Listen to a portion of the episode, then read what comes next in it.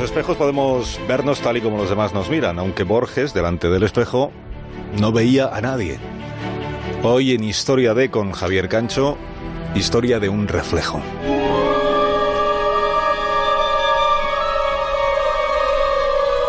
Se han parado a pensar en que mucho tiempo antes de que en las casas hubiera televisores u ordenadores, en las casas ya había otros objetos mágicos capaces de mostrar algo asombroso.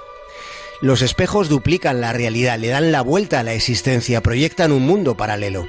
El espejo es posiblemente el único objeto metafísico que conocemos.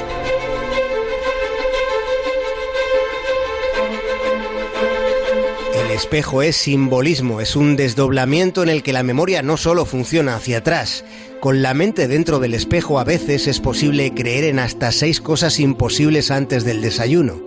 ¿Quién decide lo que es apropiado? ¿Y si decidiesen que en vez de una corbata nos pusiéramos un salmón en la cabeza? Ese objeto devolviendo la imagen es el artilugio del que se ha valido el arte para adentrarse en territorios de mundos desconocidos. El espejo es un recoveco para lo fascinante, aunque en ocasiones también es un recoveco para lo aterrador. Yo siempre fui la niña de papá. ¿Y tú? ¿Sigues siendo su niña, Beverly? ¿Sí o no?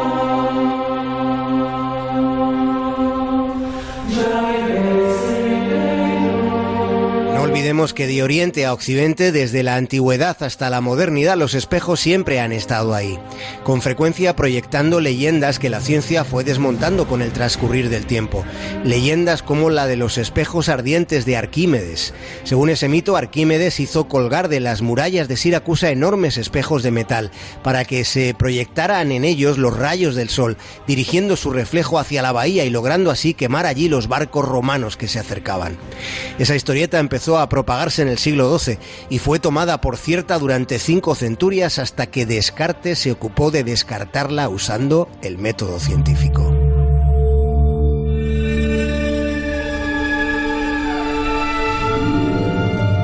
Unas décadas después de lo de Descartes, ya en el siglo XVIII, los espejos hechos en la región bávara de Lor eran de tal calidad que se les atribuía la capacidad de decir siempre la verdad. De esa comarca procede la historia de Blancanieves. Espejito mágico. ¿Quién es la más bella del reino? Blancanieves. ¿Qué? ¿Qué? Blancanieves.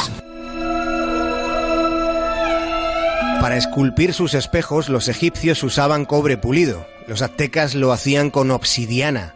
La obsidiana es un vidrio volcánico de color negro. Y allá en la negritud del tiempo, en la antigua Grecia, en el siglo III a.C., las brujas de Tesalia usaban lo que llamaban espejos mágicos para escribir en ellos con sangre los mensajes de sus oráculos. Los especulari, los sacerdotes de la antigua Roma, utilizaban los espejos para tratar de ver en el pasado, para tratar de ver en el presente, para intentar mirar en el futuro.